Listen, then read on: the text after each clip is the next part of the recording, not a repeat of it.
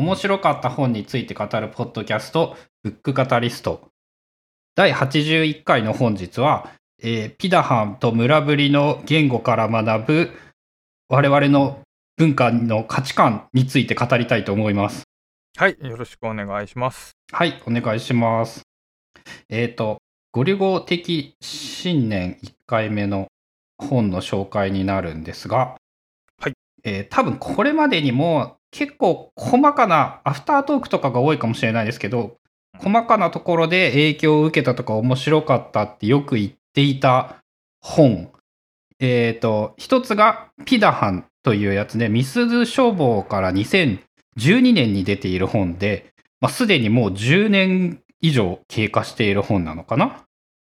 まあなんかもうこの辺の分野ではたびたび参照される本ですよね、この本は。そうですね。で、もう一つが、えっ、ー、と、村ぶりというエシュエシャインターナショナル。これは2023年の2月に出た本なんですけども、まあどっちもいわゆる少数民族のところに行って、そこで生活をしてみて、そこから学んだことってなんかめっちゃ面白いねっていうのが大雑把な話だったりして、なんかちょうどね、1年前にあの運動の神話とかで、例えばハッザ族っていうなんかそういう人たちとかも出てきたりしたんですけど、なんかね、話していてっていうかずっと思うのが、やっぱ、えっ、ー、と、全く異なる西洋文化の影響が少ない人たちのその言語だったり文化だったり価値観だったりっていうものを考えてみると、えっとね、これも哲学と同じく常識というものがどれだけ常識じゃないのか。うーん、つまり構築的な、構築されたものということかな？そうですね。我々があまりにも無意識に当たり前だと感じてしまっていることって、えっと、多分一つは、その進化論的に、生物がその長年かけて人類が作り上げてきた、えっと、すべての人類にほとんど共通であろう項目っていうことと、うん、もう一つ、えっと、全く気づいてないんだけど、後天的に文化によって獲得した価値観だったりなんだったりっていうものに大きく分けられると思っていて、で、えっと、なんかね、思ったよりその文化から影響を受けていて当たり前だと思っていることが相当多いんじゃないのか。うーん、なるほど。で、まあその答えが出る話ではもちろんないんですけど、その、そういうことを考えてみると、例えばその、ずっと考えている幸福に生きるということは何なのか、どういうことを考えたらいいのかみたいなのも、その文化、この国のこの世界の文化がこれを幸福だと言っているというものが、えっ、ー、と、後天的なものだとするならば、対策はできるじゃないですか。確かに。っていうような、なんかことのヒントになればいいなと思って、えっ、ー、と、このあたりの話を取り上げてみたいと思いました。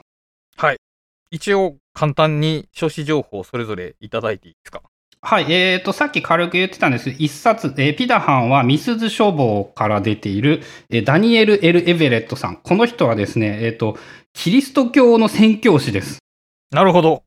で、もう一つがですね、えー、村ぶりというのは、集英社インターナショナル2023年から出ている伊藤優馬さんという方で、えっ、と、この人は確か研究、大学生の時に民族学とかそっち系のことをやっていて、現地行ってて、なんかふらふらしながら、えっ、ー、と、大学の客員というか、お仕事を、大学で仕事ができるようになったのに、やっぱ辞めてしまったみたいな人。うん、うん、うん、うん。っていうので、あの、これも偶然なんですけど、ちなみに、このピ、ピダハンを書いたダニエル・エル・エベレットさんは、キリスト教を布教するために、そのピダハンがいるところに行ったんですけど、最終的にね、キリスト教をやめてるんですよね。その、現地の体験によってってことまあ、直接そういう風に書いているわけではないけれども、あの、そ、そうとしか読めないぐらいの勢い。へー。その、おそらくなんですけど、キリスト教的な価値観をピダハンの人たちに知らしめるために、そのキリスト教ってそういうことになんかね、やっぱめっちゃ予算とかをつくみたいなんですよね。で、えっ、ー、と、意気込んで行ったんだけれども、もう、何年だったかな ?10 年、20年っていうレベルで、違うわ、30年だ。だ断続的ではあるんですけども、30年ピダハンのところに住んでて、最終的にあの家家族、奥さんとも別れて、そのキリスト教というものをやめることを決断してしまった。すごいね。っていうぐらい、そのやっぱ、なんて言うんだろう、あらゆる価値観がひっくり返されたんじゃないのかなっていうのはやっぱ読んでて思うんですよね。うん、うん。なるほど。で、もう一人の伊藤優馬さんという方も、まあわ、この人割と現代的な方、人っていうか、あの、なんて言うんだろう、は働きたくない系っていうか、そのガツガツ働かない系っていうのか。はいはいはいはいはいはい。で、あの、まあ、お雑な言い方をすると、なんか、なんかつまんなくなって結局全部やめちゃったみたいな感じなんですけど、まあでもその大学の仕事を捨てて、やっぱそのし何か辞めてしまってっていうのはやっぱ何らかの感じるものがあったんじゃないかなと思わずにはいられない。るほどね。で、まああの、偶然というか我々も大きな意味では会社というかそういう一般的な仕事にはしていない人たちではあるので、確かに。何かその学べるところがあるかもしれない。ヒントと、ヒントっていうのは違うんかな。何かこう、影響みたいなものがあるのかもしれない。うんうんうん。なるほど。で、えっと、まあちょっとずつ本編なんですけど、どっち、ピダハンにしても村ぶりにしても共通して言えるのが、あのね、まず、言葉が根本的に違いすぎる。うーん、それは言、言語の体系が違うということ？そうですね。で、それをちょっとずつ順番に紹介していこうと思うんですけど、そのね、やっぱ言葉が違うから考え方が大きく変わるっていうか、その、我々がその文化として獲得してるものって、まず大きな意味で、そのね、めっちゃ言葉に縛られてるんじゃないのかなっていうことも、こう、読みながらすごい思ったところで、例えば、えっ、と、まず、絵っていう話で言うと、ピダハンの言葉はね、えっと、まず色というものが存在しないらしい。赤とかレッドとかブルーっていうものを呼称する名詞とか形容詞がない。名詞がない。例えば、えっ、と、黒っていうのは、なんかあの、日本語に翻訳するとなんですけど、血は汚いっていう言い方をすると、黒を表現するものになる。その、だから逆に、い日本語で言うと、まあ血は汚いが、ある種、そのメタファーとか、例えとしてなんか黒を表すときに使われるかもしれないけど、もう、そのメタファーそのものが、その色的なものとして扱われてるってことかな。そうですね。だから色というものが、なんて言うんだろう。概念として多分やっぱ入ってきていないんですよね。げ思考の中に含まれない。もちろんその彼らは色を見分けられないわけではないですよね。多分、ただ、えっと、わ、なんて言うんだろう。言語がないと解像度が下がるので、そうか。はいはい。そもそも見分けられてるかどうかを実験し、でき、実験できるか。実験はできるか。だって我々も、例えば、その、緑って言うけど、緑の境界線ってすごく曖昧で、それをなんか日本だと、うぐいす色みたいな言葉があることで、うんうん言いますねあの、はいはいはいああいうところにラインが引けるんですけど、その、そういうところが多分もっと少ないから、もっと解像度は低いんじゃないかな、色の見え方に対する。うーん。だからとりあえず色そのものを名指す名詞がないってことね。そうですね。白のことうんを、それは見えるとか、それは透けるっていう言い方をしたりだとか、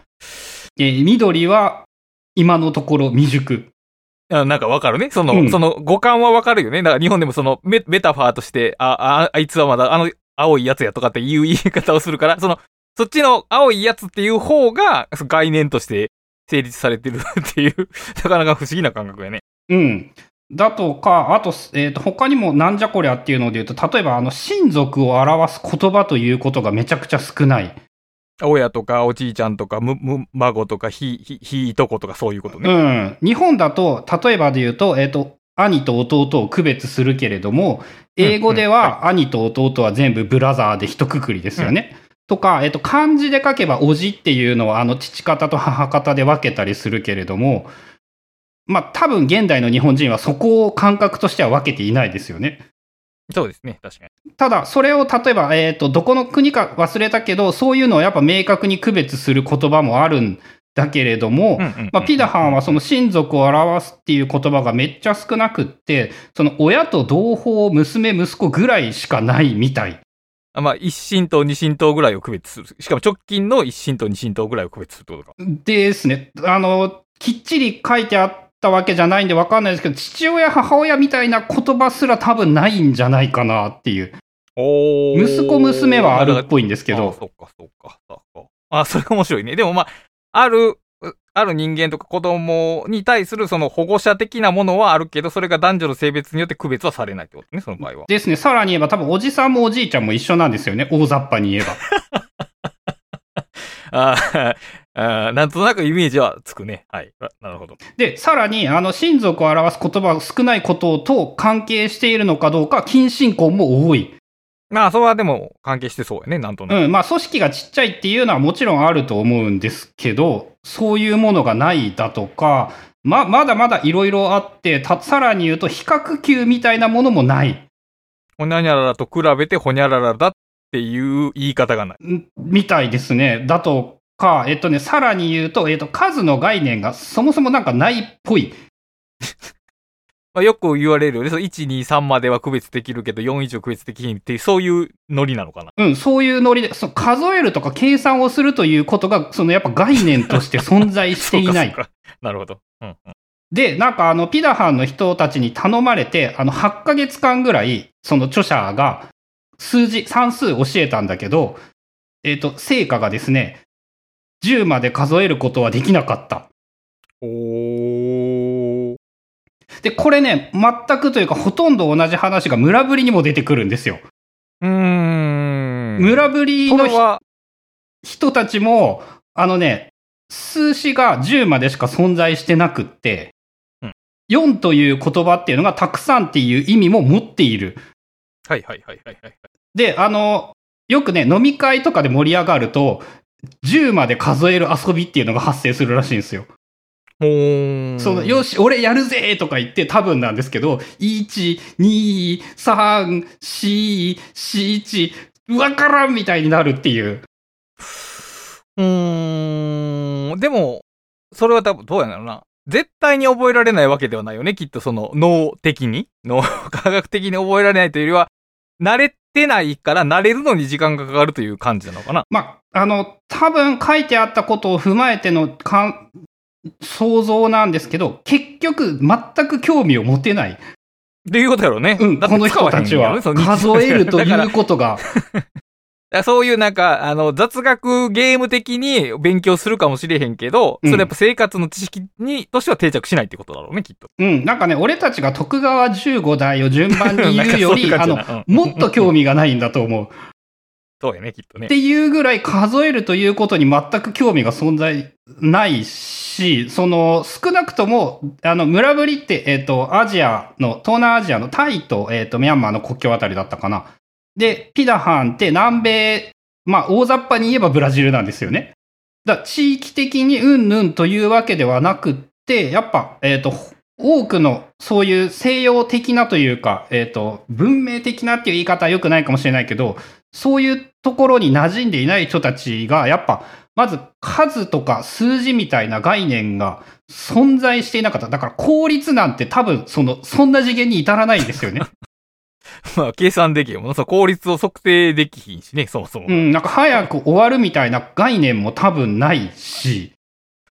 あの、この二民族と言ってんかな、は、その経済圏というかな、生活の、例えば、その糧を得るとか、その自分のものを誰かに売るないしは譲るみたいな、どうなってんだよ。あ、えっとね、全般的にどっちも商業的な行為は限りなくないですね。いわゆる自給自足方面のうんうん農耕をしてない、どっちも。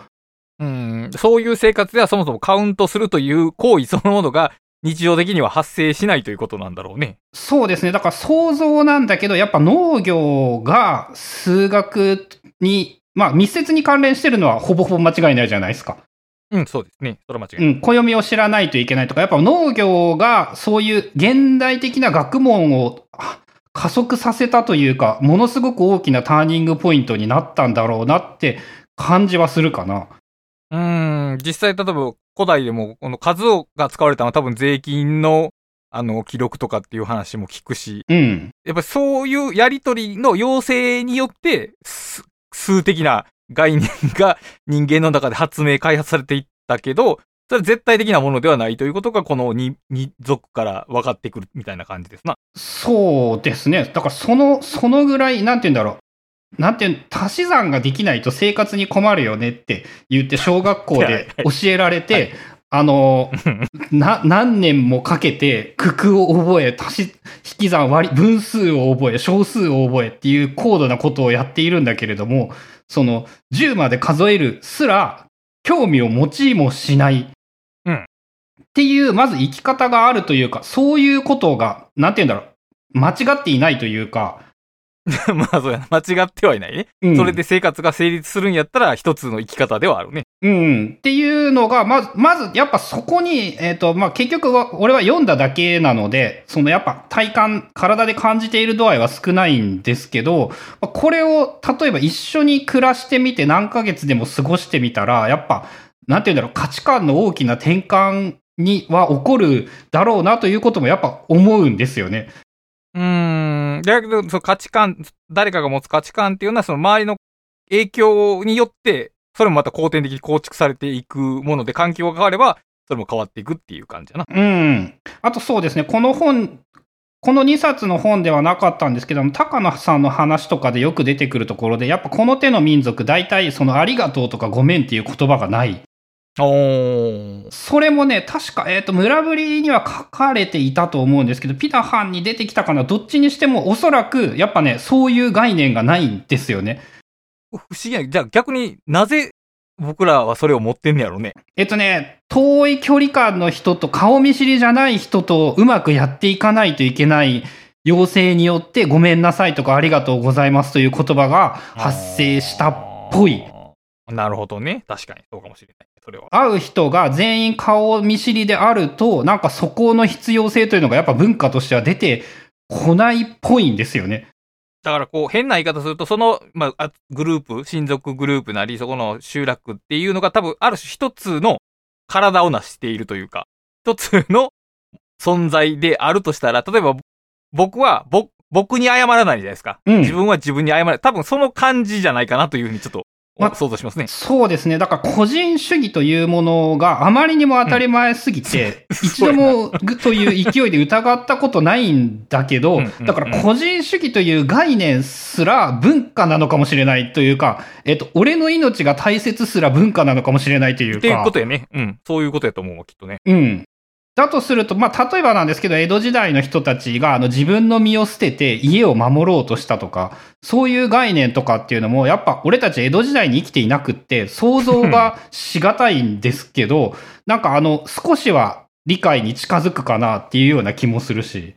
まあ少なくとも一方的にそれが不幸やったと断罪することはできなくなるね。うん。その子が残ることが重要ではないと考えて、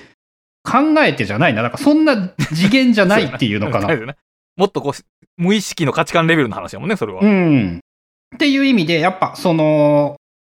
ある意味ね、あの、死ぬことの恐れがちょっと減るような感じもして、こういうのをあ読んでみるとそれはあと。ね。うん。いや、むしろだから個人主義は死の恐れを強めてると言えるんじゃないかな、逆にう。ん。そう。だから、えっ、と、そういうものを知るだけでも、多少なりとも死の恐怖みたいなものは薄らぐし、いろんな悩みみたいなものも、こういう人がいるんだなって知るだけでわかるっていうので、やっぱね、あの、文化が異なれば異なるほど面白いというのかな。っ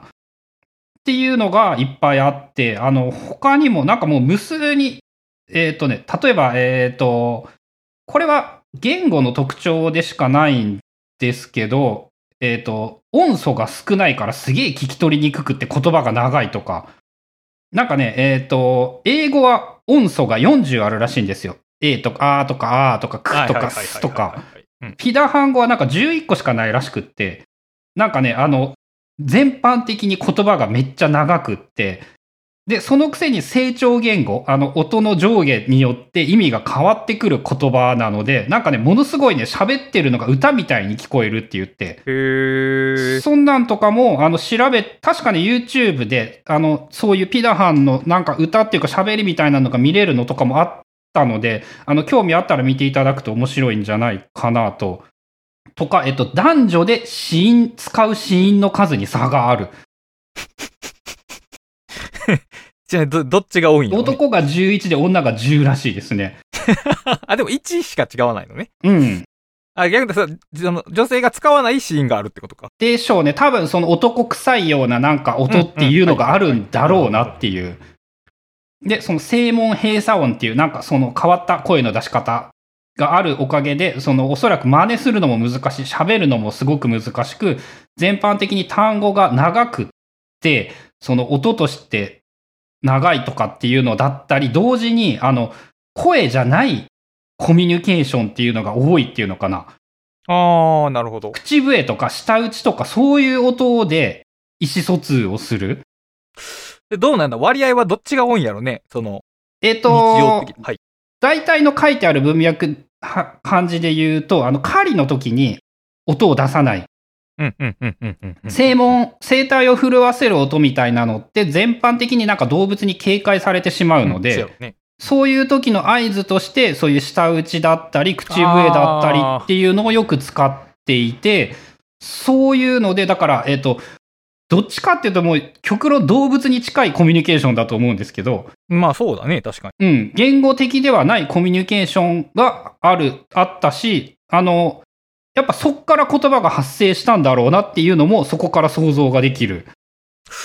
でも考えてみるにですよ。うん。その、進化、進化言語学みたいな考え方を取ったときに、その長すぎる単語って本来短くなっていってもいいものなのに、それが保存されてるっていうのはちょっとなんやろ、な、謎めいているというか、何か要因があるのかなというのはちょっと思いましたえっ、けどね。と、それはね、言われてからの予想なんですけど、あの、歴史と母数が少ないから、まだ収束しきっていないのではないか。ああー、そっかそっかそっか。要するにその、寿命が長い生物の進化は遅いみたいなと同じことってことね、要するに。ですね。あと、その、そもそもピダハンの人数が少なくって、で、所詮我々が数百年で一気に変わってるじゃないですか。で、数百年レベルの誤差っていうのが、その母数が少ないから余計起こる。確かに。うん。だからあの、大雑把に言うと、やっぱだから2、3000年前ぐらいの言語に近いんではないかというような想像もできるし。そうかな、話者が少ないってことは、話されている会話そのものの総数も少ないということで、そのし進化的な変化が確かに発生しにくいか。なるほど。考えたことだからまだ収束しきっていないんじゃないかなっていう。とか、えっと、結局使う場面的に困ってないから変わらんのだろうなとまも思うし。うんうんうん。日本語だってもはや、あの、横文字なしには会話できなくなってますからね、今や。確かにね。確か多分、江戸時代の人とは会話ができないぐらい言葉は変わっているし。うんでピダハンは江戸時代から多分大きくは変わっていない。に。ああ、だからその、ある種言語的鎖国状態みたいな感じか。うん。なので、多分そういう学者の人たちがやっぱそこに古代の秘密というかうん共通点とかそういう進化の流れみたいなことが見出せたりするから、やっぱそっち系の人たちは好きなんでしょうね。そういうところに行って体験するというのが。まあ、あとその、しえっ、と、やっぱ、なんて言うんだろう、精霊とか空宇宙とかそういうような感じの言葉みたいなのが結構いっぱい 言語としてなんか存在していて、なんかビギーとオイーという概念があって、なんか宇宙は階層からできているみたいな考え方をしていて、それ、階層は何？それ、漢字変換できんかったけど、今。あ、えっ、と、階段の階に、えっ、と、はいはいはいはい。一層二層の層。レイ、レイヤーの層がある、そうですね。。レイヤーとしてできていて、そのあたりもね、やっぱり、あの、著者も相当わからんかったみたいだし、俺もね、読んでもやっぱあんまわからん。なるほど。やっぱその世界の捉え方が言語で決まるんだろうなとも思うし、そういう概念、あのね、ずーっとわからんかったらしいんですよ。そういうこと言われても、その、な、はいはい何を言ってるかが本当にわからん。翻訳ができないというのはまさにそういうところで、そういうわからん概念もやっぱりすごくいっぱいあるだとか、あとね、官僚形という言葉すらないみたいなのもあったかな。えっ、と、英語で言うと、ハブプラスホニャララっていう過去分詞みたいなので書くやつ。そうですね。昨日、魚を取りました。はいっていうのが、えっ、と、なんか大雑把に言うと、私は魚を取った昨日みたいな、なんかそういう。常に発話の時点に叙述的な言葉を使うとか、なんかその、イメージなんですけど、昔の、なんか、なんて言うんだろう、物語とかって、変な日本語っていう印象があるんですよね。はいその時、何々は言ったみたいな感じの。はいなんか、そういう系の喋り方なんだろうなっていう。うーん、なるほど。で、あの、なので、歴史とか創世神話とか民話とか、その宗教的なものが何も存在していない。それすごいね。だからその、しそれもまた多分集団がちっちゃかったから、精霊信仰から次の文化に行ってないんですよね。多くの人類が体験した。あー巨大な共同体を維持するための宗教の要請というのがなかったから、うんそある種素朴な宗教観だけで成立していると。できてしまっている。それが今も残っていて、それが言葉からも推測ができる。なるほど。で、あの、やっぱ、ここまで考えて思うんですけど、キリスト教をどうやってし広めるのっていうのが、いかに難しいかもやっぱ想像できるんですよね。そうだよね、確かに。神様ないので、そうやな。例えばそう、日本の場合はその神直接はいなくても、その、ほにゃららの御事とか、あるいはその、仏的なものがあるから、なんか、そうい超、超、超、なん自超越的な存在っていうのは認知できるから、まあ、そこに神っていうのをスライドさせることはできるけど、そもそもそこの概念が ないんやったら、その、新しくビルドしてもらわなあかんもんね、それは。うん。で、かなり難しい。その存在しない言語を与えないといけないので、そうやな。そうやね。なんかあのね、日本でも、えっ、と、キリスト教伝来の時って、最初期は、えっ、と、神という、デウスという言葉ではなくって、はい。あの、菩薩って言って、神の概念を理解してもらおうとしてたらしいんですよね。うん。ただ。うん、そうすると不都合がありすぎて、あの、あまりに違うっていうので、結局、そのデウスっていう言葉で、その神という概念はもう外来語を当てるしかなかった。おーそうか。まあ、キリスト教はそもそも出発点からその、ほ、他の宗教の神様とかイベント的なものを取り入れて、で、まあ、その、排他的というよりは融合的に、あの、広めてきたっていう歴史があるわけですけど、そもそも、その、融合させるそのもの宗教がないと、確かに、その、キリス教の根も伸びにくいよな、確かに、それは。うん、あの、日本でも一応、八百万の神というか、まあ、神という言葉があったかどうかちょっとよく、そこら辺はわかんないんですけど、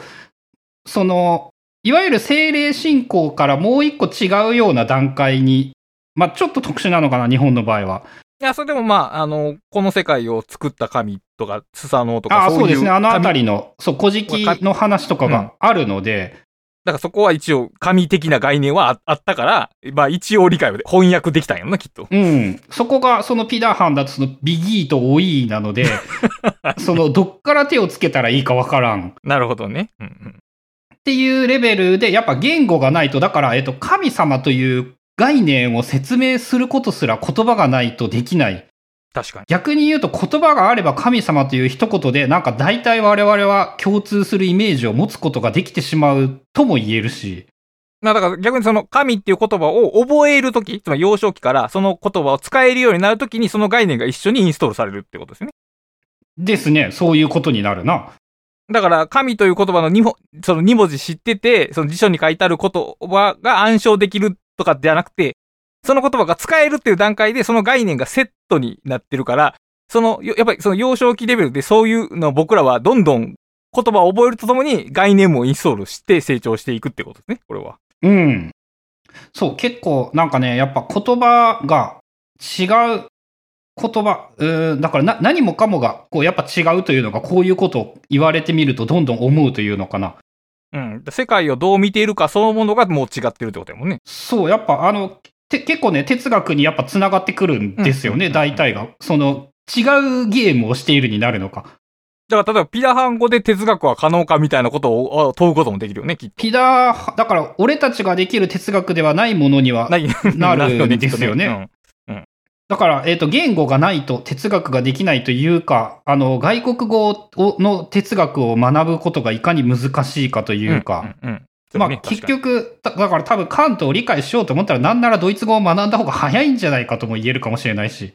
まあ、ドイツ語のその彼がよく使ってる術語とかの観念になれるためには、そのドイツ語の文脈で捉える。特にドイツ語、その、例えば日本語のその存在っていうその言葉のニュアンスも多分違うはずで、うんそ。こは言語に慣れてからの方がいいでしょうね、きっと。うん、そうですね。あの、ハイデガーとかがよく言われてますからね。あの、現存在とかあのあたり、シャーネーから無理やり当ててるけど、やっぱドイツ語で考えれば、もう、もうちょっと簡単だみたいなことを言われるし、そうだね。うん。うん。あの、なんだっけ ?S みたいな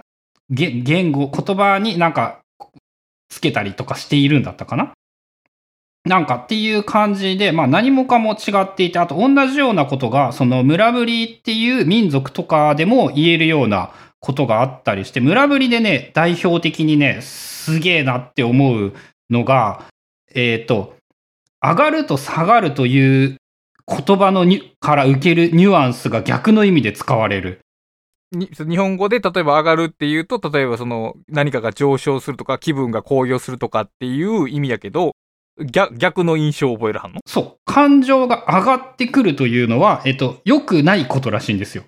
あー、なるほど。感情というのは下がることが良いことで、で、これは村ぶりっていう民族の特徴みたいなんですけど、えっ、と、とにかくね、争い事が嫌いで、人と喧嘩をしたくない。で、さらに言うと、えっ、と、これは歴史を踏まえた上での著者とか学問方面での予想なんですけど、どうやらかつて農業をしていたのに、その中から一部の人たちだけが逃げ出して、その農業を捨てた民族臭い。で、その創始者も、あの、だから、えっ、と、な、何人とかっていうレベルだったかな？あ、違う。えっ、と、村ぶり60人の DNA が500年から800年前の、あの、たった一人の母親につながっていた。っあー、はいはいはい。ていうレベルの超遺伝子が近い人たちの集まりで、多分、やっぱ性格というか、性質としてもすごく似た人たちが多い。うんうんうん。なるほどなるほど。で、とにかく人と争うのが嫌だから、えっと、感情が上がってくるということが、ネガティブなこととして表現される。うん まあ、そらそうやね。なんか、テンション上がると、それ喧嘩の原因にもなるもんね。うん。で、その、だから良い状態というのは、ちるい状態だっていう、おそ、の表現をされていて、ああ、すげえわかりやすいなっていうか、えっと、さらに言うと最近の文化だと、だから、あの、下がることがポジティブに、日本でもなってきているというかなって、きてるね。うんそのチルという言葉を形容詞化することによって、我々もその下がることが良いことだっていうような概念とかも獲得していたりするとか、村ぶりの人はなんかね、丸太がたくさん積まれた写真を見て、心が下がると言った。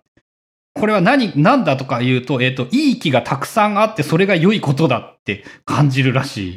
まあ、安心感みたいなものとしてフォーカスしてるわけやな。その、うおー丸太いっぱいあるぜっていう高揚感にはならないということでね。うん。で、あの、し森林で、あの、生活している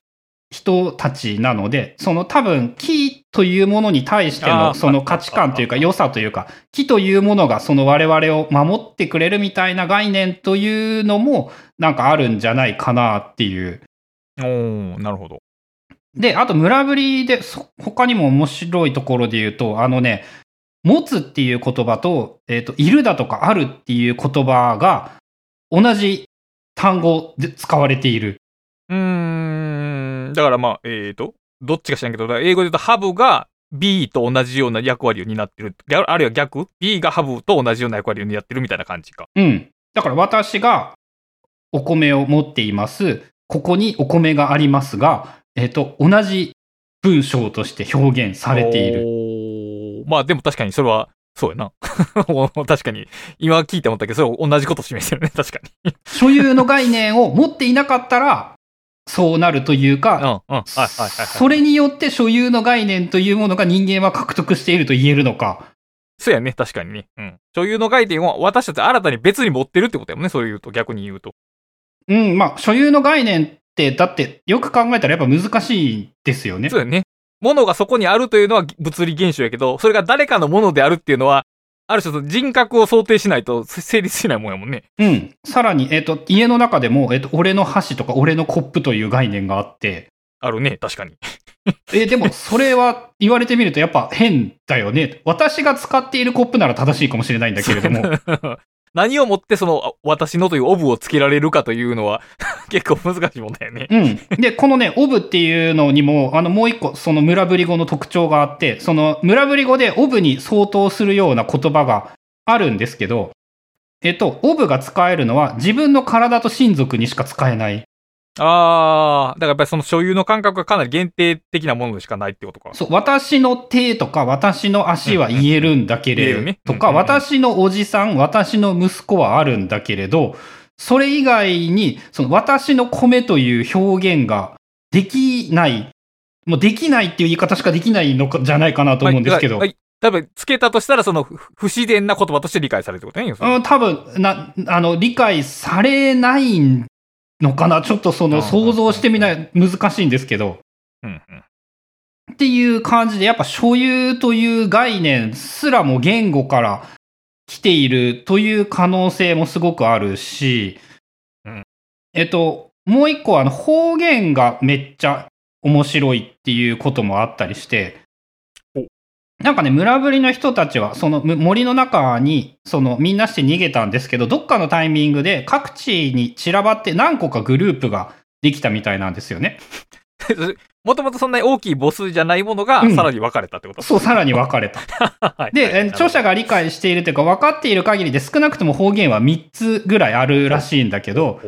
えっ、と、まあ面白いのが、あの、定住しない人たちなので、あの、地名で分区別するということもできなくって、ああ、そうかそうか。何々っていう概念もなかったりするんですけど、なんかね、彼らは、あの、他の村ぶりのグループたちはね、人を食べるから気をつけないといけないみたいなことを教えられているらしくって、なるほど。で、それを避けるために、あの、方言によって言葉の意味がねじれているっていうのかな。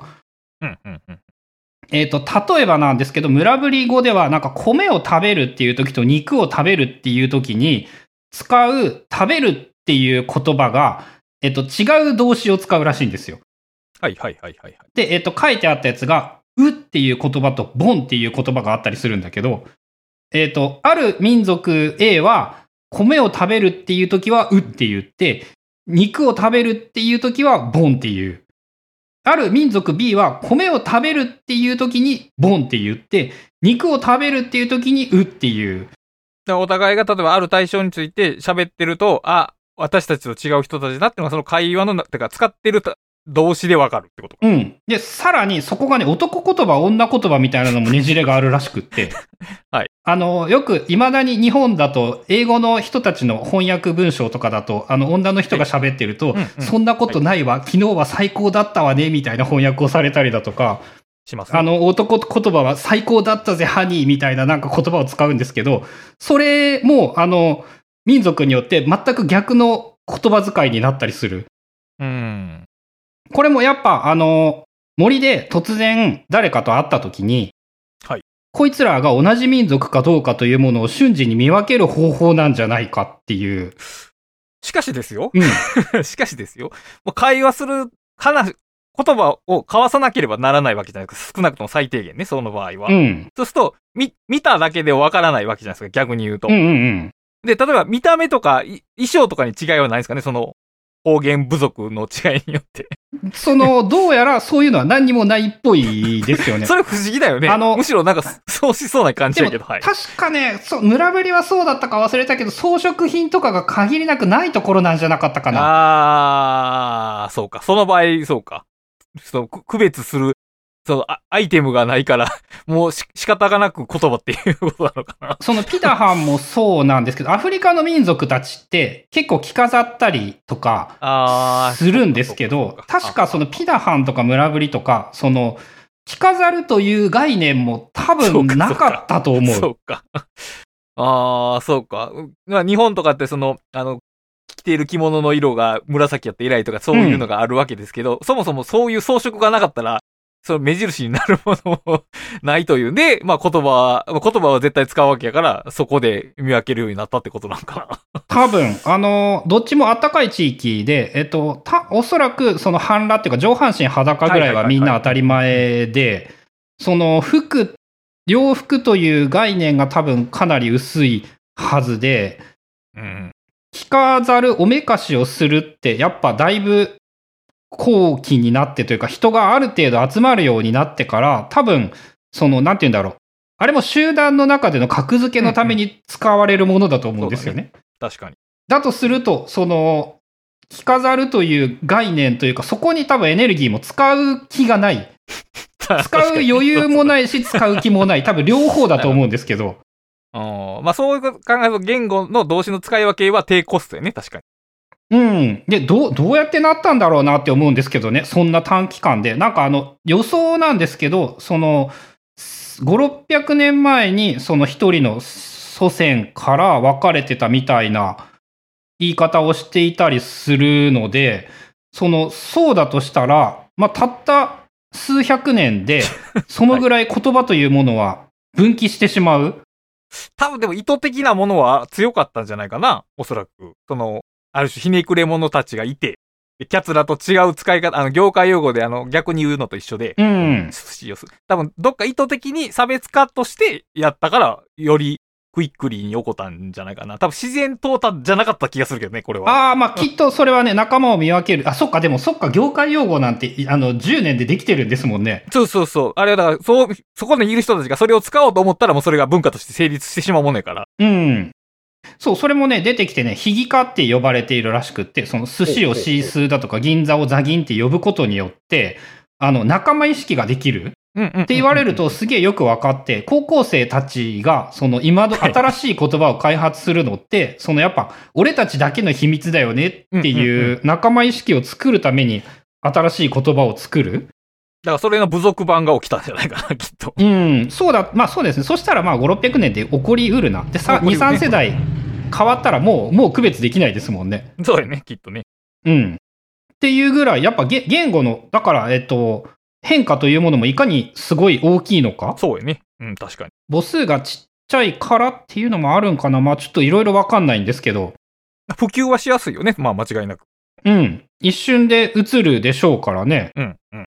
まあそのぐらい、なんか言葉にからものすごく影響を受けるみ生物でありつつ、同時に言葉というものが実は集団によって一瞬で変わってしまったりもして、はい。なんか言葉が変わってしまえば考え方も変わりうるし、やっぱ今の生活に困っていたら、あの、日本じゃない国に住むっていうのは大きな解決策だと思うし、まあ逆に、まあその、例えばやけど、うん日本の国内でもさ、うん例え。ば沖縄に住むだけで多分変わる気がするね、それ。ああ、だってナンクルナイサーって言っときたくなるそうそうそうももん、すげえ。完全にその価値観がもうちょっと違うはずやから、その段、その段階で。だから、国内逃亡という、逃亡というか移住も一つか、その変化を生むんじゃないかな。その、この考え方をそのまま使うんであれば。そうですね。あの、10年ぐらい前に沖縄に行って、その、あの、地元の人たちと飲み会みたいなものをやったことがあって、なんかやっぱ、あの、すごくいい意味でみんな適当で。あのね、なんか台風の時とかにね、現地の人から、現地じゃない、本土の人からね、電話がかかってくるのがめっちゃ嫌だって言ってて、もうそんな時に仕事、ほ本当に、まあ台風は結構命の分かれ目だったりもするみたいで、うん台風という言葉とか概念に対する警戒度とかが理解も違ったし、そんな時なんて絶対働かない的なその意志の強さも感じたし、なるほど。まあそういうふうに言葉とか地域、だそうですね、地域を変えるっていうのも大きな手段として、まあ、伊達金稼ぐんだっていう話になってくるんだけど、うん、そうよね。で、もっと、そうマイクロレベルで言えば、その、し所属している集団、うんグループによっても、その、いわゆるさっきの専門用語みたいなのが違うわけじゃないですか。通、その、流通している言葉の質感とかが違うわけで、だから、その、普段使わへん語彙のグループに属するだけで多分価値観ってちょっと変わっていくことがあるかもしれないですね。そうですね。だからやっぱ会社と家庭以外の、その第三のサードプレイスみたいなところを作らんといかんというのは、そういう言語的な観点からも言えるのかもしれない。でも、うんその価値観を動かすには言葉遣い、言葉、言葉の、うん、言葉グル言葉が違うグループに入れみたいな感じやな。うん。そうですよね。その、例えば、えっ、と、なんだろう。ラシタさんといきなりギターの話をしようとしても、どこから説明すればいいんだろうっていうところになってきてしまうけれども、そういうのが通じる人だったら、あの、いろんなことを省略して話せますからね。そうそうそうそう。で、そうやって向こうから受け取る言葉とかで、その自分の価値観とか、あるいはその、もちろんその相対的、相対的に見られるっていうのもあるけど、やっぱその、そこに、で発生してる価値観が変わるということの方が多分大きいんじゃないかな。その、でもミュージシャン、例えば変な話、本、本を書くっていう仕事をしててもさ、うん。とりあえず、まあ、締め切りに間に合わせたらいいって思ってる作家の人たちと、まあ、ちょっとでも良いもんを書こうって思ってる人たちがいて、それは、その、同じ職やけど、やっぱり喋ってるような時に、なんだよ、生まれ出るものっていうのが 多分違うはずで、この言語として喋ってるものは同じでも、そこの触れられる価値観っていうのは違うわけから、やっぱりその、言、第、サード言語プレイスっていうのをなんか意識して持つないしはその、ある観光客的に他の言葉の使い方にちょっと触れてみるみたいな感じ。だから移住までしなくても、やっぱり旅行とか観光だけでもちょっと変わるところは、お、その本格、うーんと根本的には変わらないかもしれないけど、なんかちょっと変化がありそうな気がしますね。もうこうやって話聞いてるだけでちょっとすごいなと思うんですから、まず。うん。そう、あの、サッカー界は、なんて言うんだろう、締め切り遅れる自慢というか、ああいう世界の人たち多いですよね。うんで、そうやって喋ってるとさ、まあそういうもんやっていう風にインプリントされていくわけやんか、どんどんと。そうそうそう。あれね、未だにね、どう考えてもおかしいしね、なんかね、あの、悪いことじゃないみたいな言い方までする人が大半じゃないですか。よは、い良いものを出すんだから、限界まで良いものにするんだっていう、はいはい。その、職人根性と、まあ、ほもちろん褒めることはできるんだけれども、個人的にはね、やっぱそれは、こう、非常にね、けしからん風習だと思っていて。うん。だからそういういろんなグループに触れることで、あ違う考え方もあるねんなっていうのは多分覚えるでしょうね。うん。まあ、そう、やっぱそこにはそういう文化ができてしまっていて、そこから外れると変なものになってしまいますからね。なってしまいますね。締め切り守れるなんてすごいですねって言われるって。言われるね。それ、だってさ、えっ、と、普通大人はやるべきことだよねっていう。そう昔の作家さんは、ちょっとそういう、その社会のレールに乗れない人たちの集まりやったからね、昔の作家さんうん。は。今はちょっと違うと思うけど。まあ、あの、割合で言ったら、社会のレールに乗れない人の割合が高くなるのは、多分職業が特殊であればあるほど、母数がちっちゃければ起こりうるとは思うので、うんはいまあ、そういう、そう、まあ、だからそういうことが起こりうるんでしょうね。そうやって文化が、そんなレベルでも変化したりするので。だから、まあ、ゴロッと変わることも全然あると思うね、逆に。うん。そうね。まあ、ゴロッと変わる可能性もあるのか。うん、あると。この、そ、それこそ言葉、言葉は結局その後ろに価値観があるから、価値観の概念があって、そこから発される言葉が、その考え方とかを広めていくという。で、ある程度狭いグループの方が広まりやすいというのはあるでしょうね。うん。まあそうですね。そういうのもあるかもですね。まああとね、えっ、と、その村ぶりの中で、まあ、最後にっていう感じで、一番なんかね、影響を受けたというか考えさせられた大きなお話があって、その村ぶりの著者が村ぶりの人たちとな何ヶ月かな、一緒に暮らしてて、なんかね、あの遠くに離れた家族がいて、こう、その人に会いたい会いたいってすげえ言ってるやつがいて、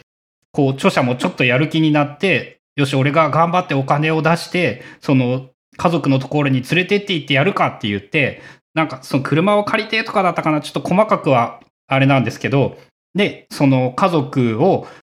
もっと、あの、遠く離れている家族を連れ、一緒に会いに行って、連れて行って、こう、感動の再会っていう、こう、テレビ的なやつ？はいはいはいはい。っていうところに連れて行ってあげたんだけど、れども、その抱きしめ合って涙を流して喜ぶみたいなこともみじんも存在せず、おー。ただ隣にいて、いつも通りな感じで喋って盛り上がったりも何もせず、普通にのん、のん、のん、のうのうとしているというの？うん、うん、うん。何もいつもと変わらない感じで、なんかやった、会えたみたいな感情が、みじんも感じられなかった。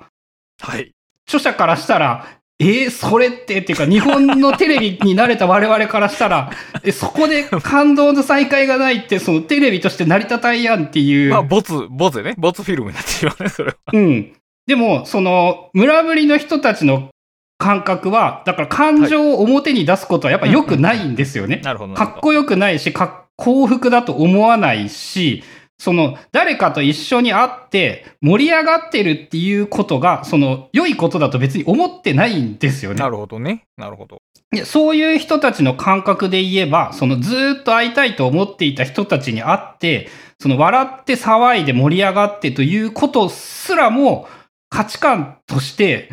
その宗教というか文化が作り上げた価値観なのではないか。おー、なるほど。っていうのをその読んで、やっぱその、やっぱ、そっか、なんて言うんだろう。例えば、えっと、せっかく友達と会ったのに全然盛り上がらんかったな、みたいなのって、やっぱ日本の的な価値観で言うと、なんて言うんだろう。お前それ本当に仲がいいの？みたいに言われると思うし。そうだね。とはいえ、なんかあの、もうちょっと現代的な話で言うと、ただ恋人同士、ただ隣にいてお互い漫画を読んでいるだけで、なんかそれが幸せな時間の過ごし方だという価値観は、あの、存在はしているんだけれども、やっぱ、まあ、オタク界隈では存在してるね。うん、やっぱ主流ではないですよね。うん。はい。でもその、さらに言うと、なんて言うんだろう、マッチョな人たちがそういうオタクを見て、うわ、キモとかって言ってるっていう印象はあるんですけど、そうだね。はい。でもその、それは正しいでは、ああなたにとってはキモいかもしれないけれども、うんうんあの、な、なんらおかしくないよねっていうのを、なんかね、思い知らされた感じがする。ああ、なるほどね。まあ、そもそもとじゃあ人はなぜ笑うのかというような話になってくるわけやけど、うん。あの、基本的にその笑いのか、構築方法として、その緊張と緩和というのがあるわけですけど、あの、笑いってのはその、ある種の危機的状況、緊張感が、ここでリセットされますよというシシンボルなわけですね。笑うという行為は。うん。日常がチルの場合、だから、それ、緊張がないわけで、そもそも笑うという解消部特にいらないということですね、きっと。うん。だから、ある、その、わ、まあ、笑うことはもちろんいい、いいことだと思いますけど、それは裏側に、ある種の緊張があったんだよということの証明でもあって、それがなしで済むんやったら、なしで済むでいい、そっちが、そっちもありですよね、というのを、ちょっと今、その、感動の再会のエピソードを聞いて思いましたね。あれかもしれないですね。あの、高倉健みたいなお父さんっていう価値観がちゃんと、なんて言うんだろう。なんか謎のかっこよさみたいな評価をされたりするんだけれども、いそうじゃなく、その、そういうことが良いと感じる人たちはいるわけで、確かに。まあ、あの、そう、だからね、えっと、そこら辺の人と適当に仲良くなれたりとか喋れたりした方がいいよねって思ってそうできるように努力をしてきたと思うんですけど、自分が。はい。その、それは、まあ正しいのか、正しいという言葉がちょっと雑だけど、そうだね。だから、えー自分の人生にとってどれだけ機能的か、何しろ適切かっていう。だから当然その、この各部族と僕らが住んでる文化とか環境が違うわけやから、その戦略をそのまま転用はできひんわけで、当然。うん。その、このカルチャーにおけるある種の適切な戦略っていうのはあるわけですけど、その、だからといって、その僕らが今まで継承してきたやり方が絶対正しいとは言えないわけで、だから、折衷案とかではないけど、何か取り入れることは、だからその仲良くなれることも別にいいし、その、例えば30分、その、い瞬間的なバカ騒ぎして、はい、解散っていうのも、一つの戦略としてはありやなとは思いますけどね。そうですね。だから逆に言えば、そうですね。そうやってバカ騒ぎを合わせてできるということすらも、やっぱテクニックとして使えれば、そうやね。あのうん極論、だからそれは、あの、あなたが楽しいとかではなくって、そういう文化で皆が楽しいと思うことなので、そういう場の空気を尊重するというのも別に自分のその価値観を汚すとか損なうということじゃなくて、ある限定的な立ち振る舞い、まあ、言葉を強く言えば演技みたいなもんであって、うん。その、そういうのを引き出しとして持っといった方が、まあ、えー、得、得するって言ったらいいけど、損しない機会は多いかなという気がうん、します、そう、まあなんかね、やっぱ得とか損という結論になってしまうのは良くないんだけど、まあでもやっぱ、あの、テクニックとして周りの人と合わせられる？うん、っていうことも、やっぱりそれは、だから、例えばその、ピダハンにしろ何にし何にしろ、その、それぞれの人が強い価値観を持ってそのように立ち振る舞ってるわけじゃなくて、文化がそうなってるからそうしてはるわけですね、基本的うに。ん。だから、僕らも僕らの文化の中があって、で、その、ある種、適切な立ち回りっていうのがあるけども、それとは別の価値観を持つこともできるっていう、その選択肢を増やすという意味で、こういう多文化、多民族に触れることの価値っていうのがあるんじゃないか。だから、こうして、だから、日本はダメだろうになると、やっぱりそれは間違ってると思うんで、それはうんダメな部分もありますけど、だから、そういう相対感と自分の選択肢を増やすという、えー視点で見れたらなんかいいんじゃないかなとは思いますね。そうですね。あと同時に、やっぱ少人数で、例えば、あの、結婚相手、パートナーを選ぶときだとか、その友達を選ぶときに、えっ、と、いかに、なんて言うんだろう、一般的な価値観で判断してはいかんかというか、そうやね。その、友達と会って、なんて言うんだろう、お互い無口な人同士で、うんうんうん。全然話が盛り上がらんかったなって、お互いに帰ってきて、なんか、あーこの人一緒にいて楽しいと思ってくれなかったのかなって思うのではなく、そ、それがお互いに良かったりもする。でも、それをやっぱ言葉に出さないとわからない難しさというのがまたあったりするんだけど、そうやね。でも、そうやな。一回どっかで確認を取らなあかん。それはなんで確認を取らなあかんかっていうと、僕らの先入観として、その騒げば楽しい文化がインストールされてるから、うん。そこを一旦抜けるためにやっぱりちょっと相互確認っていうのは必要でしょうね。ですね。まあそういう難しさがいろいろありつつも、まあやっぱ、だから、えー多文化を知ることで、やっぱ自信が持てるみたいな言い方になるのかな、自分が思ったことで言うと。だから自分がその時点で持っている気持ちみたいなのがあるとして、それがその、その自分が住んでる文化との相入れないことがあったとしても、その別の文化に触れることで、こうこういう外れ方も別に間違いじゃないというか、そもそも外れてるのはどっちかわからないみたいな、うん。相対感になれるってことよね。そうですね。まあ、しゃあねえからお前たちに合わせてやるかぐらいの、あの、視点でいれば、あの、楽しく、不安なく、いい気分で過ごせるのではないか。まあ、あんまりその、なんか抑圧されない感じにはなるね。なんか、自分が虐げられてるというよりは、自分がゲームに参加してるという感じになれるかもしれんね。そうですね。やっぱ、あの、人生というゲームぐらいの距離感で付き合えるようになると、一番人生が楽しいような気がするので、はい。あの、この人生クソゲーだなって文句言えるぐらいの人生だったら、一番、その、やっぱメタに楽しめてる感じですからね。まあ、そうやな、確かに。なんかね、いきなりフル装備でいきなり魔王を倒せるような生まれの人もいれば、うんうんうん。なんかあの、レベル1なのに、こう、スライムなんて出てきてくれなくって、はい突然魔王の城に入っていくしかないような生き方もあればっていう、もちろん。ね、それを、まあ、運の良し悪しでしかないのは不幸とも言えるけれども、そのクソゲーすらも楽しめるようになってしまえば、そうだね。確かに。結果楽しめたりもするので、まあ、そういう感じで、なんか、えっ、と、そうだな、言語から、言語だけでなく、言語からこういう風に、やっぱ学べることがあるというのが、言語系のやつをやっていて、新しく気気づいたところというのかな。うーん、だからやっぱ言語を通して、その後ろにある文化とか価値観に触れることができるってことよね、これは。そうですね。そしてそこに言語というものがいかに大きな影響を与えているのか。で、価値観を知るためだと思うと、例えば、えっ、と、目的のない英語学習なんかでも意外と面白がれたりだとか、なるほどね。することにもなるんじゃないかなと思っていて、うん。やっぱ自分が英語を学ん学んでいるっていうレベルじゃないんだけど、そうやっぱ例えばテレビ、あ向こうのテレビ番組、CM みたいなやつを見ていても、やっぱこう、言語が違うといかにこう、表現の仕方が違うかというか、そういうのを思い知ったりして、まあ、そう、そういう観点で言語を見てみると、より身体化しやすくもなるかもしれないですね。そうだね、確かに。うん。という感じで、今回はこのぐらいにしておきたいと思います。はい。はい。えーブックカタリストは番組を支援していただけるサポーターを募集しておりますので、気になる方は、ポッドキャスト概要欄などご覧いただければ幸いです。それでは今回もお聞きいただきありがとうございました。ありがとうございます。